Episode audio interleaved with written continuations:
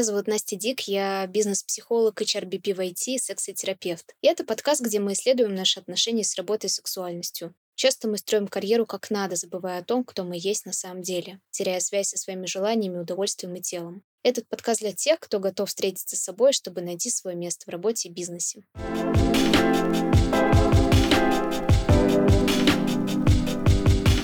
Друзья, всем привет! Сегодня у нас еще один выпуск моего подкаста, и сегодня у меня тоже будет гость. Расскажу о ней чуть-чуть попозже. И тема сегодняшнего выпуска у нас достаточно необычная. Мы обсудим с вами истерический тип личности в контексте карьеры. И мы будем говорить о том, что такое истерический тип личности в принципе, откуда он появился, как он влияет на отношения с людьми. Самое важное, и мне кажется, самое интересное и ценное, а как этот тип личности проявляется у нас в том, как мы строим свою карьеру в профессии. Этот выпуск может быть полезен вам, если вы знаете про себя, что у вас есть какие-то симптомы, элементы истерического типа личности. Он также может быть полезен тем, кто хочет лучше понять, как работать с коллегами, со своими руководителями э, и лучше их понимать. И кажется, что эта тема также важна. Это уже мое такое видение с точки зрения профориентации, потому что я верю искренне в то, что если мы лучше понимаем себя, свои какие-то особенности нашей психики, то, как мы функционируем, и применяя это на определенной профессии, мы можем от этого либо выиграть и действительно развить вот эту свою сильную часть и преуспеть в этой профессии, либо наоборот нам это может мешать и можем воспринимать это скорее как какой-то свой недостаток, как какую-то болезнь. А об этом мы тоже поговорим.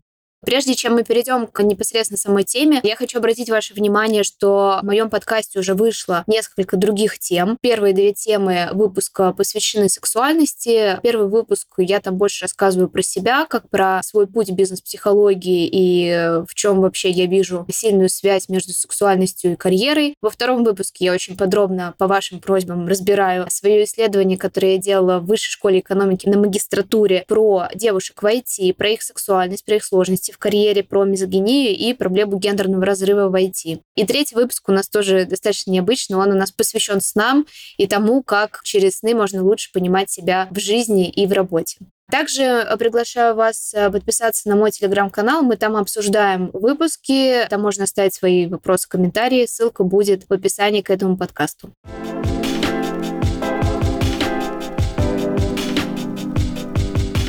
Хорошо, тогда самое время начать. Я хочу представить сегодняшнюю гостью. Это Анастасия Акакина, бизнес-психолог, психоаналитический коуч, моя коллега. С Настей мы тоже вместе учились в высшей школе экономики на бизнес-психолога. Мы вместе начинали практику, вместе ее продолжаем, пересекаемся на супервизиях и с интересом наблюдаем про то, как у кого развивается наш профессиональный путь в психологии. Настя, Хочешь ли ты что-то еще себе добавить? Привет. Привет. Спасибо, что пригласила пообщаться с тобой. Мне кажется, что это будет интересно. Ну и еще так любопытно, да, сегодня две Насти, Настя в квадрате. О себе добавлять, наверное, не буду, потому что сегодня не мне посвящена тема. Хоть истерические личности любят привлекать к себе внимание, любят оттягивать одеяло, говорить о себе. Это не только нарциссическим личностям присуще. Я думаю, что ты достаточно подробно обо мне рассказала, а остальное в процессе беседы, наверное, наши слушатели узнают. Да, Надь, спасибо тебе большое. Класс. Отличное замечание по поводу привлечения внимания людей с историческим типом личности. Я думаю, что мы тоже про это сегодня много будем говорить. Я хочу поделиться сначала тем, чем эта тема откликается у меня, почему я решила ее выбрать для подкаста. И мне также будет интересно, почему тебе интересно с ней работать. Я знаю, что ты делала даже мероприятие офлайн, там, разбор фильма. Кстати, один из моих любимых Вики Кристины Барселона. Вот, а, а, обожаю его. И, кстати, недавно пересматривала как раз для того, чтобы лучше понять, э, как работает вот этот истерический тип личности.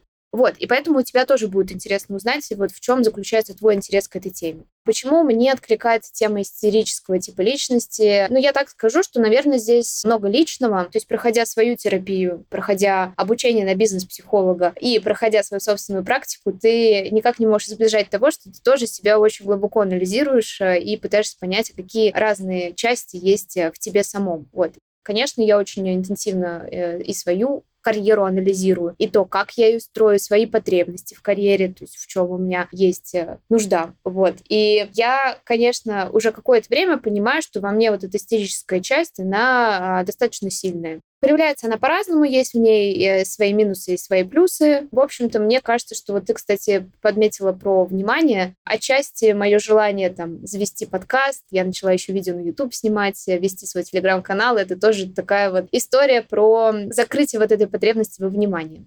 И поэтому я начала просто больше про это думать. Я думаю, что многие вообще привыкли эту тему рассматривать, наверное, больше в контексте отношений мужчины и женщины. Вот кажется, что вообще тема истерии, истерического типа личности — это всегда что-то про сексуальность. Но про это мы тоже поговорим. Вот, и про это я тоже начала думать. И просто читать очень много книг, смотреть фильмы. Я очень люблю в фильмах находить истеричек и наблюдать за тем, как у них там развиваются события, потому что это всегда очень яркие персонажи, это яркие женщины, это очень интересные женщины, это очень противоречивые женщины и там всегда есть какой-то интересный конфликт, поэтому, мне кажется, в литературе часто встречаются тоже вот такие исторические персонажи. И поэтому, да, почему мне это интересна эта тема, потому что я просто, наверное, идентифицирую себя с ней. Вот, и мне хочется здесь лучше себя понимать. Ну и, конечно, клиентов, с которыми мы работаем, тоже. Настя, расскажи про себя, как у тебя появился интерес к этой теме. Ну, вообще, я считаю, и не только я, а многие психоаналитики, что истерическая часть есть в каждой женщине. Это ядро женственности. Просто вопрос в бытовом смысле это, наверное, оскорбление, если говорить, что женщина истеричка.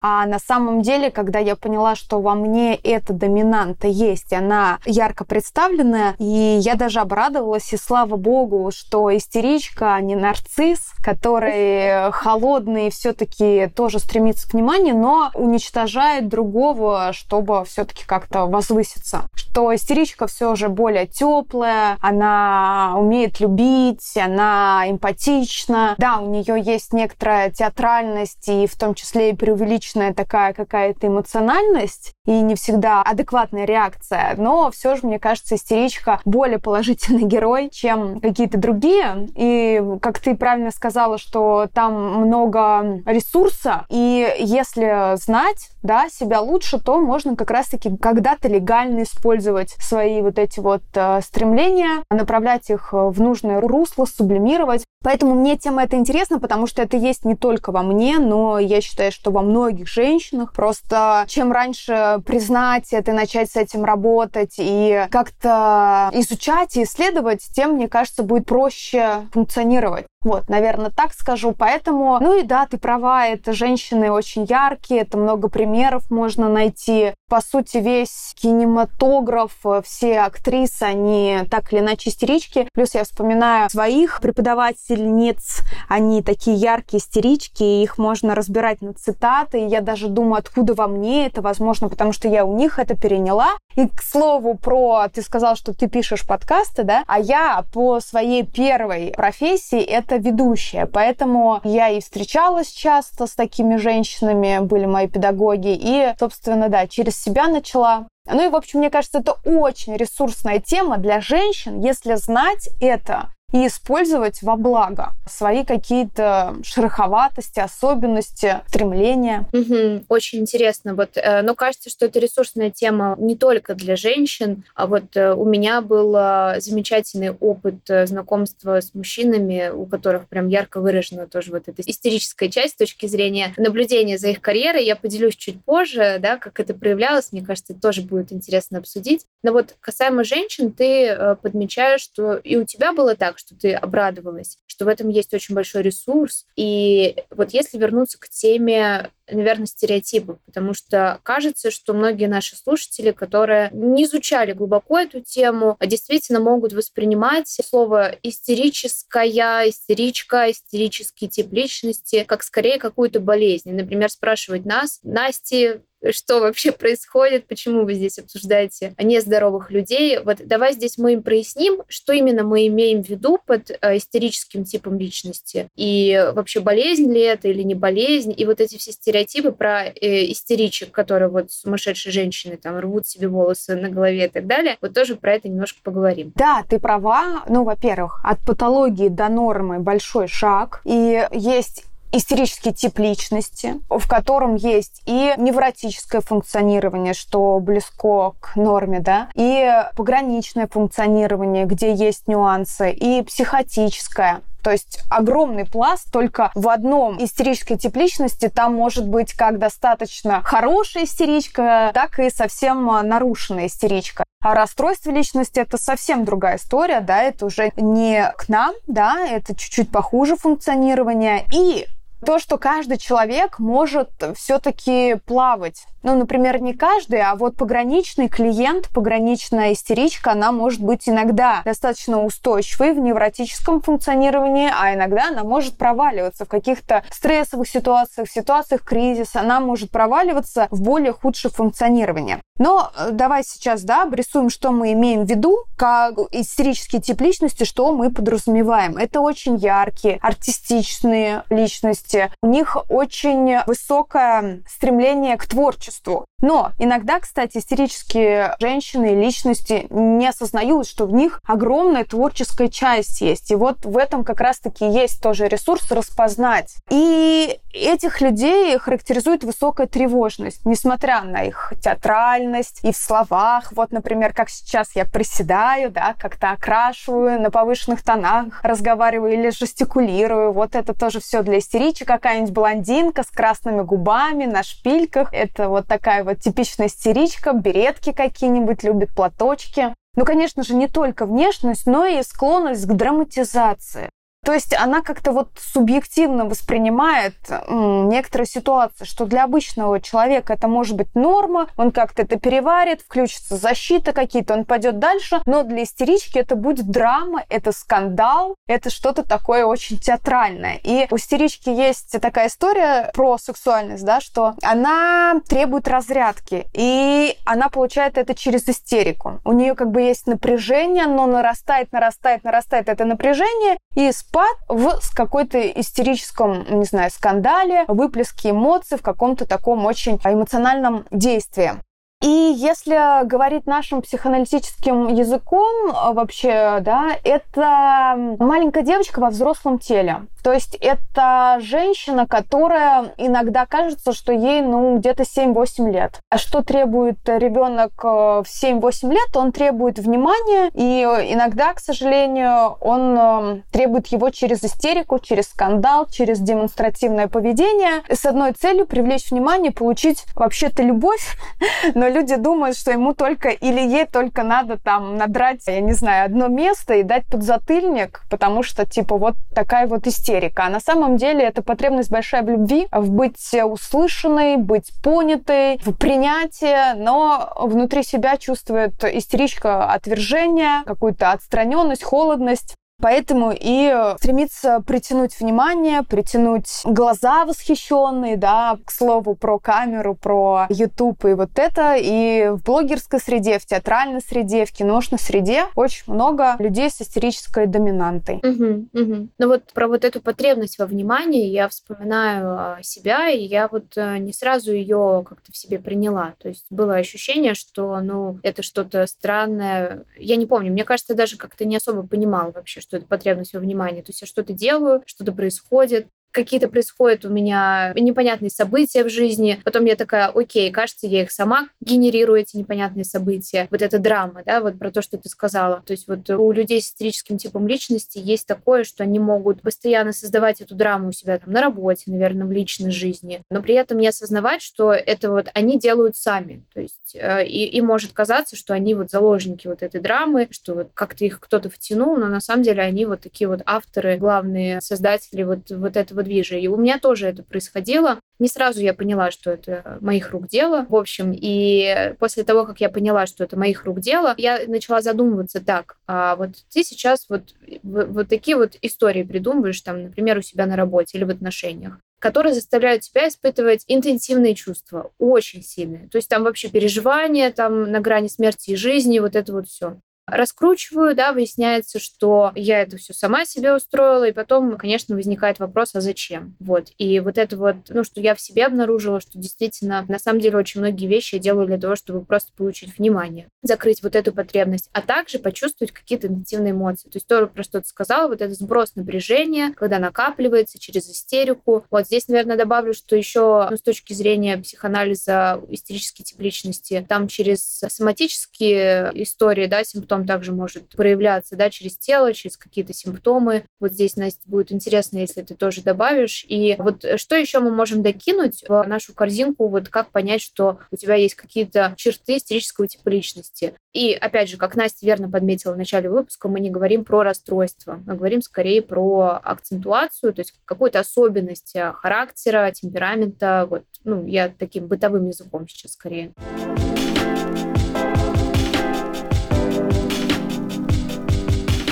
Я бы вот что еще сюда докинула, наверное, тоже такая интересная для меня история касаемо истери истерического типа личности, это постоянная неудовлетворенность. То есть вот это неудовлетворенное желание. То есть когда ты вроде очень хочешь, вот этого внимания, ты очень хочешь эти эмоции интенсивные, ты очень много хочешь чего, вот если честно, но постоянно находишься в ситуации, когда ты это по какой-то причине не можешь получить. А будь то там отношения, будь то, я не знаю, сфера, связанная с профессиональным, с карьерой. Как, Настя, вот еще по каким признакам, может быть, да, наши слушатели могут у себя вот это заприметить и увидеть? Ну вот помимо того, что мы уже перечислили. На самом деле тема такая обширная, что пока ты говорила, я начала вспоминать и думаю, о боже, да об этом можно говорить сколько угодно вообще времени, потому что ведь там же как, у невротических будет что-то одно, у пограничных это еще больше, и у психотических еще больше. Чтобы было понятно, а как раз-таки, да, ты сказала, что я а, вела мероприятие, разбирала фильм Вики Кристины Барселона. Он потрясающий, потому что все три женщины истерички. О, Настя, можно я здесь добавлю? Это очень смешно, потому что я помню, что ты в Инстаграме делилась вот про этот фильм, что ты его будешь разбирать. Я такая, он у меня где-то там, под... короче, я такая, окей, надо его пересмотреть, просто ради интереса.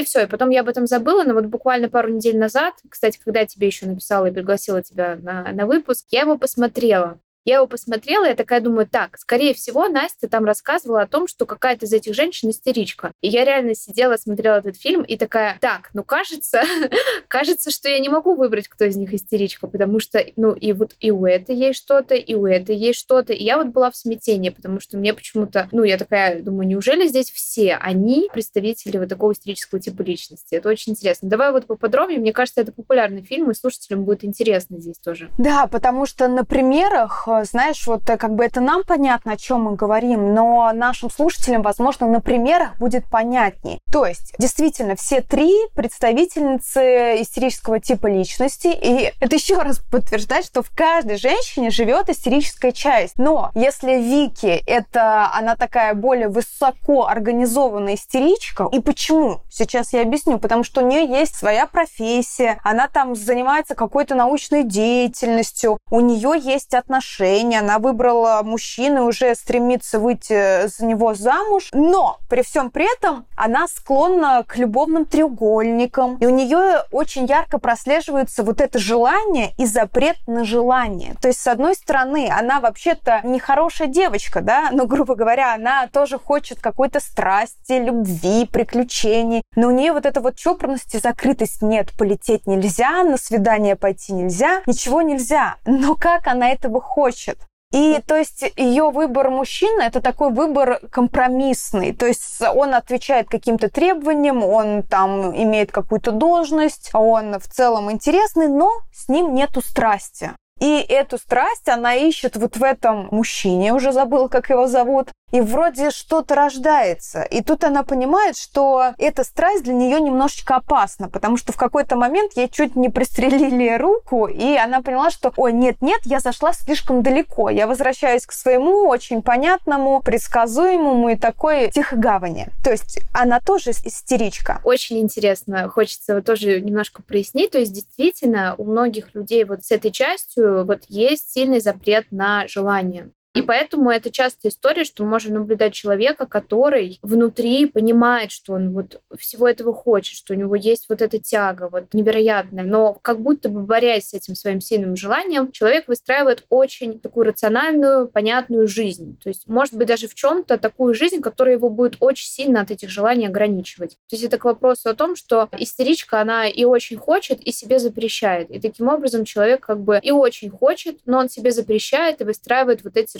ну, рациональные истории. То есть найти подходящего партнера. Кстати, вот касаемо карьеры и профессии, мне кажется, это тоже часто бывает. Вот это, кстати, мой кейс, вот абсолютно. То есть а, раньше был Сейчас я уже лучше пошла в сторону своих желаний, э, точнее, даже вот прям близко к ним. Вот. Но долгое время у меня это вызывало огромную тревогу, и вот мне казалось, что надо строить какую-то такую очень правильную карьеру, понятную. И как-то я сама даже не заметила, как себя загнала ну, в какую-то клетку, просто посадила. Вот. И как будто бы защищаю себя от вот этого потока своих каких-то потребностей, желаний, творчества, вот этого всего. Я не знаю, может быть, сейчас кто-то из слушателей тоже узнает себя. То есть вот это вот желание, не знаю, вот в отношениях тоже, то есть найти партнера правильного, то есть который будет соответствовать каким-то таким безопасным критериям, как способ себя тоже обезопасить от наплыва своих чувств, желаний и так далее. Да, захотела остановиться, добавить, Настя, очень интересно. Это первая у нас героиня. Да,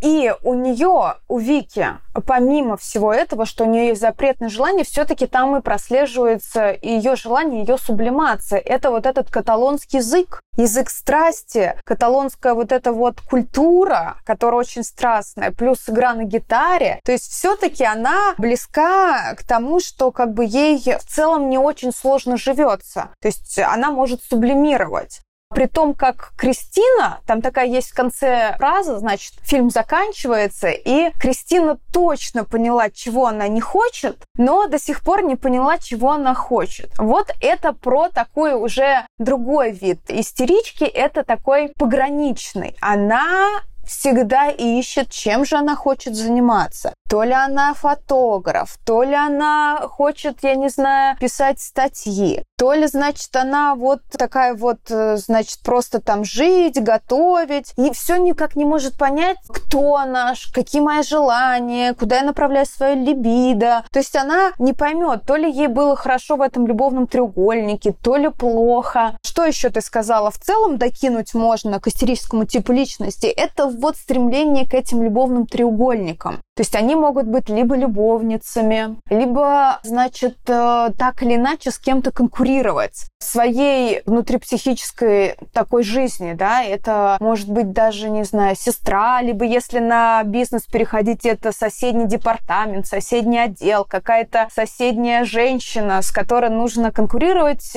победить ее, конечно же. Что для них еще характерно, это соблазнение. Так как есть запрет на взрослую сексуальность, есть такое инфантильное, сексуальность, то она любит соблазнять мужчин, флиртовать с ними всячески. Даже сама не понимая, что она делает, но когда переходит дело уже к сексу, она говорит, ой, и там вот был прекрасный, а, прекрасная сцена, когда Кристина, значит, пьет вино, приходит в гостиничный номер к мужчине, а потом как раз, к слову, про психосоматику и про то, как э, психика перекидывает все на тело, она такая, ой, у меня страшно разболелся желудок, мне там тошнит, у меня э, гастрит, прости, прости. То есть, чтобы защититься от своего желания взрослой сексуальности, э, возникает соматизация, она такая, ой. И много женщин, которые просто соблазняют мастерские мужчины, как только переходят уже к последнему акту, они говорят, ой, ты меня не так понял. Мужчины в тотальном шоке. И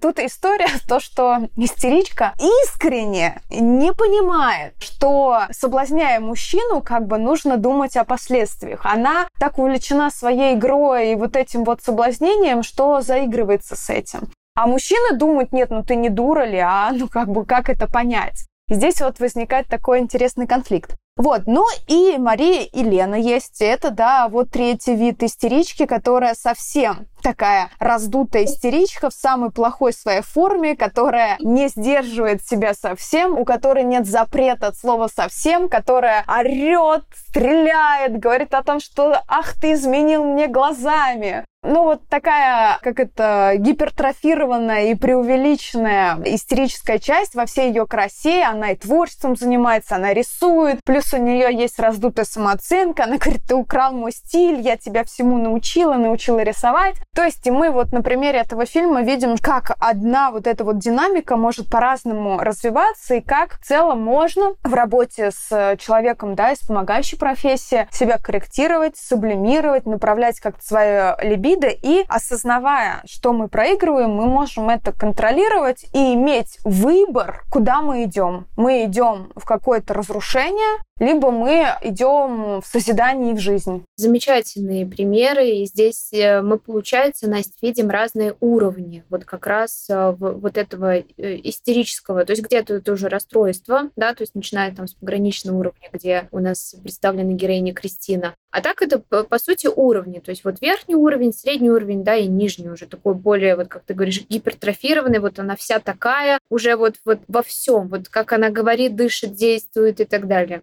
Но здесь любопытно, я вот э, почему-то больше всего, ну не могу сказать, что мне жалко, но я вот думаю про Кристину, ведь действительно, если мы говорим, значит, есть Вики, да, и Мария и Елена, вот последняя, которая самая яркая, у них вот правда есть сублимация. Вот, я вот когда думаю про них, я понимаю, что они, да, они такие, да, у них там есть какие-то определенные сложности, но, как ты верно подметила, у Вики есть э, ее искусство, ее исследование, каталонский язык, а вот эта вся история гитара, она нашла себе сублимацию. Это очень здорово. Касаемо Марии и Елены, там более импульсивно и опасно все это звучит, но тем не менее она художница, и мы можем думать про то, что у нее тоже есть сублимация, есть творчество, куда она может всю эту энергию направить. А вот когда я думаю про Кристину, она как-то вызывает во мне тревогу. То есть видно по фильму, что она э, потерянная, она как будто бы не знает, чего она хочет. Даже когда она встречалась э, с этим художником, я не могу сказать, что их отношения в фильме вызывали во мне какие-то очень горячие эмоции. То есть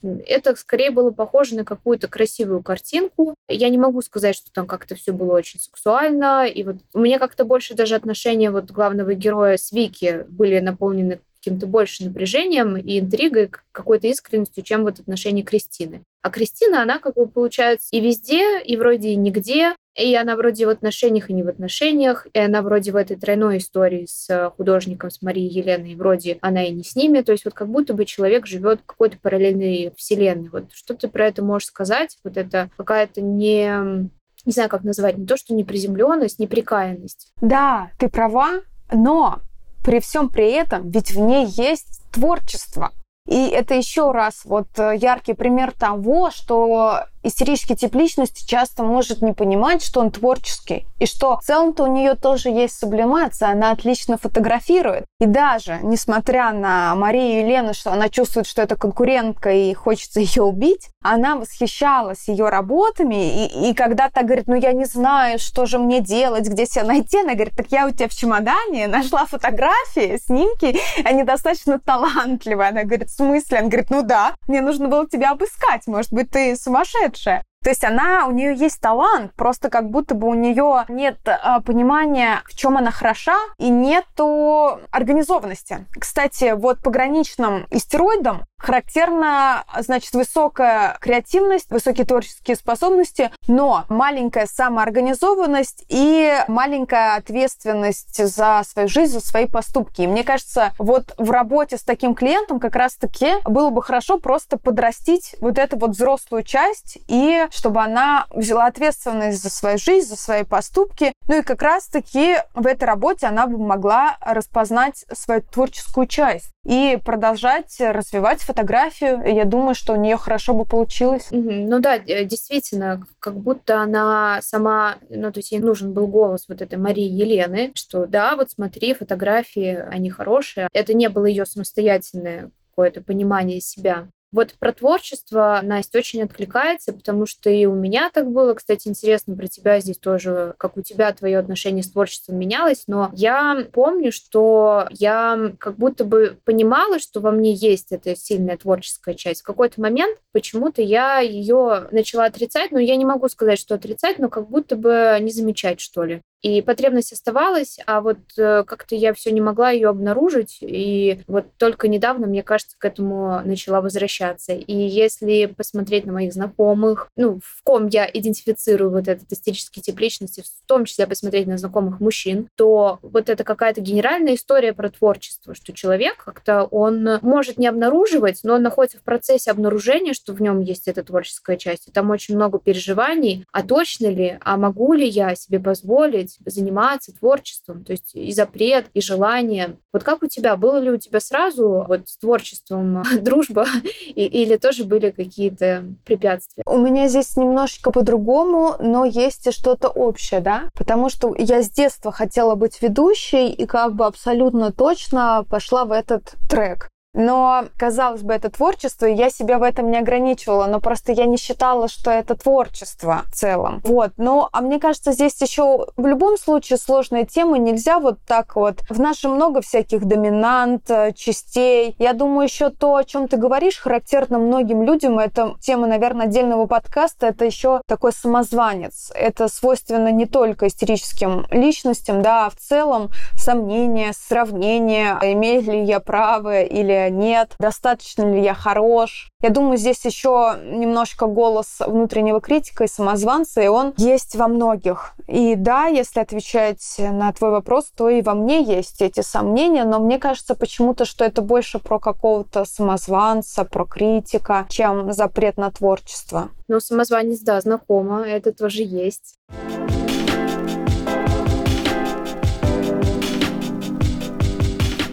Хорошо, а вот если мы подумаем про истерический тип личности в карьере и в том, как он может проявляться в профессии, в наших вот как раз в нашей самореализации, мы сказали про сублимацию, про то, что вот эту энергию истеричка может, снова мы про женщин, но ничего, к мужчинам тоже подкатимся, может, в общем, эту энергию, этот эмоциональный заряд, эту потребность во внимании реализовывать в карьере, в профессии. Да, безусловно, Настя, но вот ты, вот мне хочется ответить на твой комментарий, ты заметила, что Мария Елена сказала Кристине о том, что какая ты талантливая, значит, фотографии. Это о чем? О том, что истерику часто нужен голос другого взрослого, чтобы сказали, «А, какой ты классный, в чем ты хорош. И вот в профессии как раз-таки это будет проявляться, что ему нужен какой-то другой взрослый, кто будет над ним.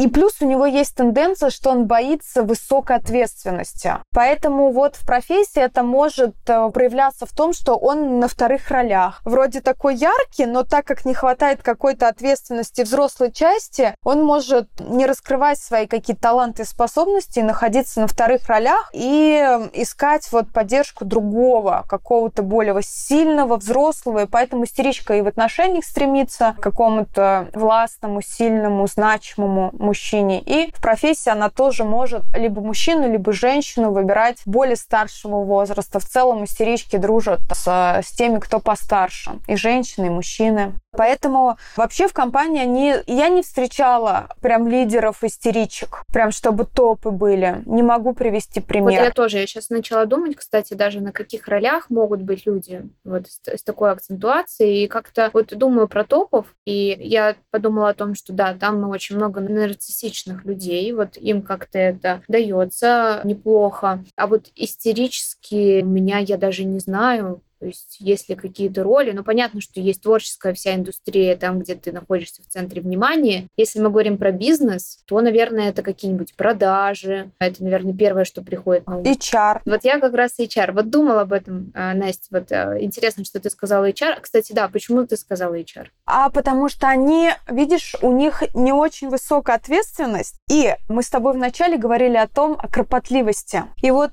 истерическая личность, она не может монотонно монотонную и какую-то кропотливую работу выполнять. Это ее просто убивает. Поэтому они и прутся в актеры, во что-то такое, где прям, ну, не нужно таблички Excel кропать и вот так далее. И у них сильная сторона – это отношения, коммуникации. Поэтому я и сказала HR, что они могут плести интриги, выстраивать связи, отвечать за отношения. Но вот где чуть больше ответственности и так далее, там уже как бы нет. В целом им это и не интересно. Например, я работала когда продюсером, мне предлагали быть старшим продюсером, и так как истерическая, значит, личность, она может, знаешь, играть другими, вот манипулировать, контролировать, то я вывернула все так, что мне дали зарплату, значит, старшего продюсера. Но я такая, типа, ну пусть другой, значит, будет с должностью старшего продюсера, а я буду младший продюсер, но получать как со старшего.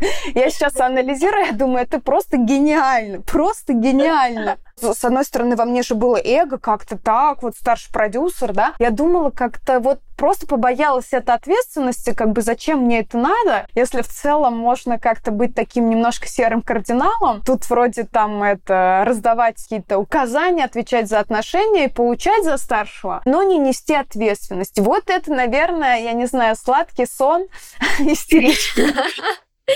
Блин, это, это вообще, знаешь, мне очень откликается, потому что вот касаемо ответственности, я тоже думала много о том, как я хочу, чтобы развивалась моя карьера еще в тот момент, когда я хотела ее строить только в HR. И вот меня беспокоило всегда два момента. То есть первый момент — это как раз ответственность, но не в том смысле, что я там совсем боюсь ответственности. То есть я в целом любила работать в компаниях, где меньше процессов, какие-то стартапы, где больше свободы. То есть мне в этом как раз комфортно. Но вот, например, я никогда не мечтала стать прям, знаешь, HR-директором там какой-то крупной корпорации. Для меня это страшный сон. Я туда вообще даже смотреть не хочу в эту сторону. То есть э, я просто все. Вот если даже мне придут, предложат, я вот ни за что в жизни не соглашусь. С другой стороны, классно, что ты подметила про рутинные задачи, потому что у меня с ними всегда были сложности именно в HR-сфере, потому что HR, он же разный на самом деле, и представители, ну, как в любой профессии, есть э, разные задачи, немножко отличающиеся роли, зависит от бизнеса, зависит от э, сотрудника конкретного. Вот я, наверное, такой э, яркий представитель HR вот с этим с истерическим наклоном, потому что я смотрю на своих коллег, и некоторые из них, вот им наоборот, знаешь, очень нравится в этой какой-то рутине, в этой административной работе, которой иногда в HR, кстати говоря, прям хватает, прям достаточно. Я несколько раз попадала в такие места, где было очень много административной работы, и сразу же оттуда уходила, мне просто невыносимо. То есть я не могу, мне больше вот нравится работать с командой, с людьми, действительно. И причем не там, где все спят мертвым сном. Знаешь, есть такие компании, куда ты приходишь, и там просто на людях пыль скопилась. Я в том, ну, я в том смысле, что там нет никаких эмоций, никаких ярких взаимоотношений. То есть там просто все тихо, спокойно, все работают по процессам. Вот это, наверное, тоже не моя история. То есть я начала про себя понимать, что я специально ищу места, вот где будет прям горячо. То есть это вот какой-то должен быть хаос, я не знаю, какая-то очень быстро растущая компания, где разные представители, разные люди, и я вижу, что там какой-то конфликт или вот кто-то с кем-то что-то. Такое вот оказаться в сериале, да, как бы в таком плане отношений с людьми, это прям точно моя тема.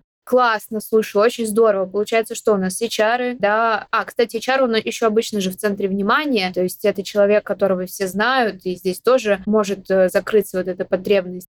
Хорошо, ведущие HR в продажах, да, много. Да, нас, вся может... медийка, это кино, актрисы в фитнесе, да. Если мы говорим про мужчин-истериков, то они могут быть с виду очень брутальными, качками, какими-то фитнес-тренер, но такие немножко это в душе а, драматик-актер. В путешествиях, в travel историях. То есть это все про истерический тип личности.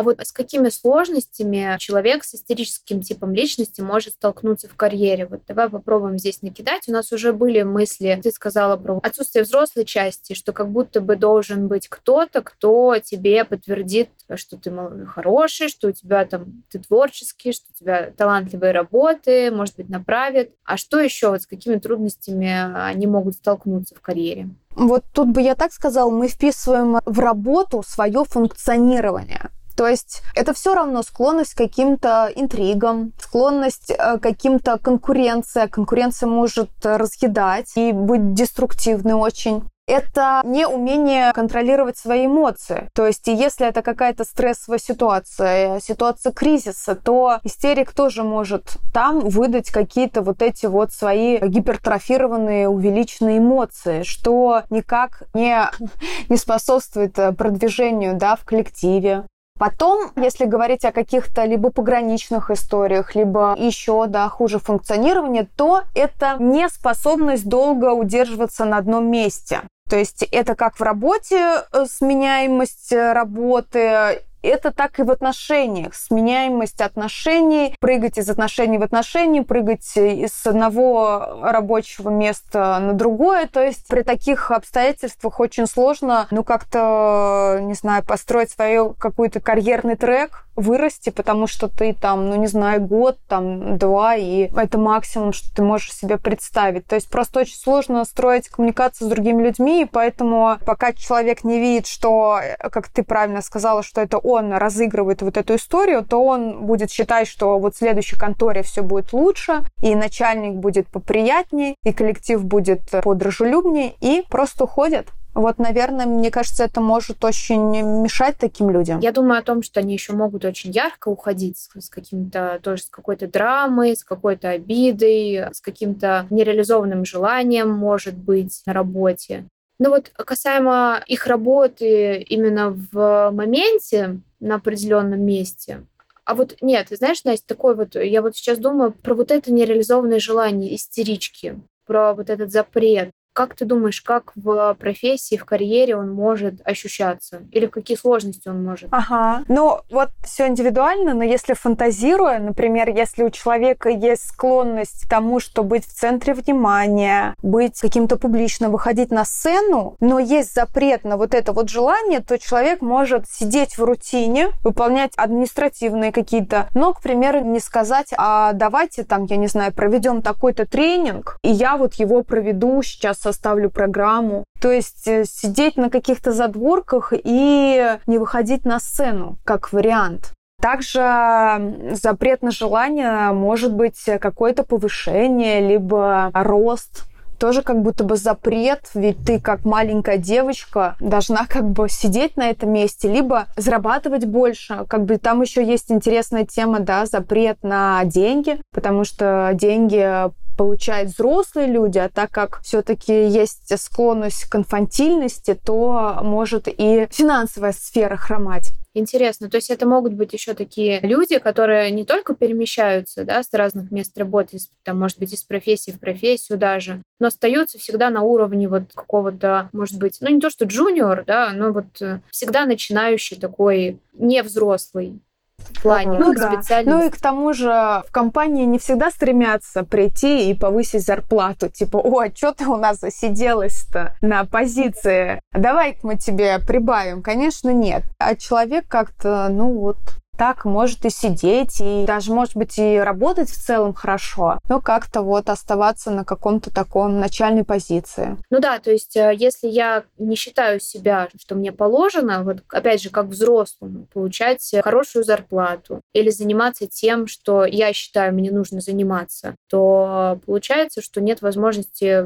ну, заявить, то есть сказать, да, вот я достоин вот таких-то денег, я хочу заниматься творчеством. А, это очень смело и действительно ну, истеричек может быть сложно с тем, чтобы это сделать без помощи кого-то. То есть кто им это даст, может быть, сам, да, или они как-то вынудят, чтобы им дали. Вот, кстати, история с соблазнением здесь тоже может быть. Да, не только хочу, но и готов взять ответственность за это еще и могу. И да, возможно, там, знаешь, у меня была клиентка, которая говорила о том, что вот был начальник мужчины, с ним-то было попроще, можно было с ним немножечко так манипулировать, сыграть, он тебе уступит. А вот пришла начальник женщины, и у нее случилось выгорание, потому что там уже не поиграешь и не разыграешь вот эту вот истерическую историю с соблазнением, И поэтому может быть еще сложность взаимодействия с начальником женщиной или вступление в каких-то таких интрижка или просто флиртовать э, с начальником, к примеру. Да, но я еще думаю, что они могут проецировать это на других. То есть вот, вот эта история, что все здесь вокруг плетут интриги, все что-то задумали против меня или что-то хотят, да, такая история. Здесь тоже может быть. Да. Угу.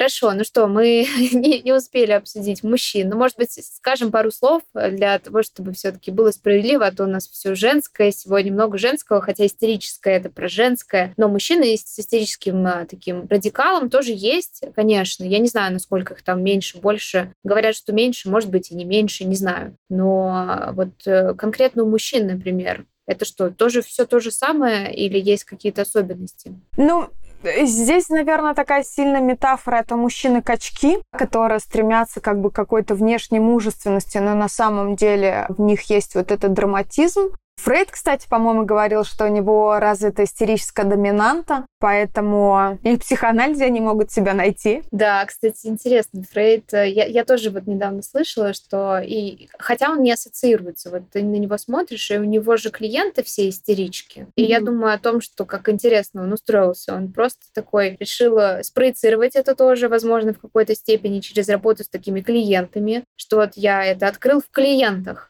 не в себе, а вот в этих женщинах, которые истерички, симптомами. Очень интересная позиция у Фрейда. Кстати, еще очень много истерических э, личностей среди геев. Да, Угу. Им тоже характерно какое-то стремление к своей внешности. Голос у них сам по себе какой-то очень театральный. Там тоже волнуется постареть. Там знаю одних э, ребят, они ходят э, на такие процедуры всякие, на которые даже я не хожу. И при том, что им там типа 30 с чем-то лет. Я, и я так, простите, а вам зачем? Как зачем? Чтобы лучше выглядеть? И я такая, а, ну ладно. То есть реально ходят на аппаратную косметологию, там инъекции. Я думаю, мама дорогая. То есть, да, стремление к какому-то вне внешнему превосходству, тоже к быть увиденному среди, там, может работать где где угодно. Как тренер по йоге, так и чар, актер, фитнес-тренер, тоже там в каком-нибудь рекламном агентстве, в HR. Все то же самое, но у них немного там, значит, если у стерички с отцом история, то у них с матерью. Но это, да, тоже достаточно интересная тема. Но все-таки я вот склоняюсь к тому, что это скорее женская история, чем мужская.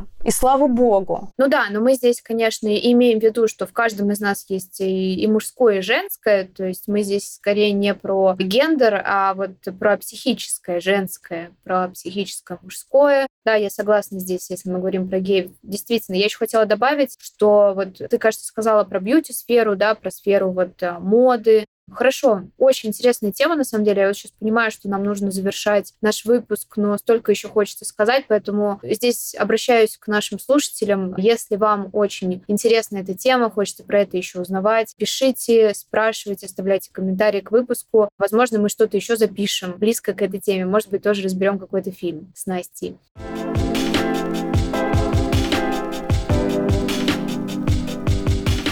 А давай мы, может быть, в окончании нашего выпуска дадим какие-то рекомендации людям с истерическим типом личности именно касаемо профессии. Я, наверное, бы сказала так, исследовать себя очень интересно, узнавать. Это может быть не всегда приятно, но точно очень полезно и ресурсно. Поэтому исследуйте себя, изучайте, что же во мне есть, анализируйте, занимайтесь саморефлексией, осознавая себя, опять же таки, да, что мы проигрываем, какую роль в компании я выполняю, что я проигрываю в этой компании. Вот осознавая это, вы имеете выбор строить что-то по-другому, да, имеете выбор другого функционирования, других действий и реакций. И также хотела сказать о том, что можете подписаться ко мне в мой телеграм-канал логично.психологично. Там я пишу. Также можно найти меня в инстаграме Акакина Анастасия. И в целом, Настя, буду очень рада еще поговорить, потому что и эта тема обширная, и в целом получился очень интересный, вкусный, живой разговор. Хочется встречаться чаще. Да, тема бомбическая, я бы сказала. Прям э, вообще обожаю. Да, все контакты Насти Настины будут в описании к этому подкасту. Приглашаю вас тоже за Настей наблюдать, за ее лекциями, за тем, как она пишет, э, и за ее карьерой как э, бизнес-психолога, и не только.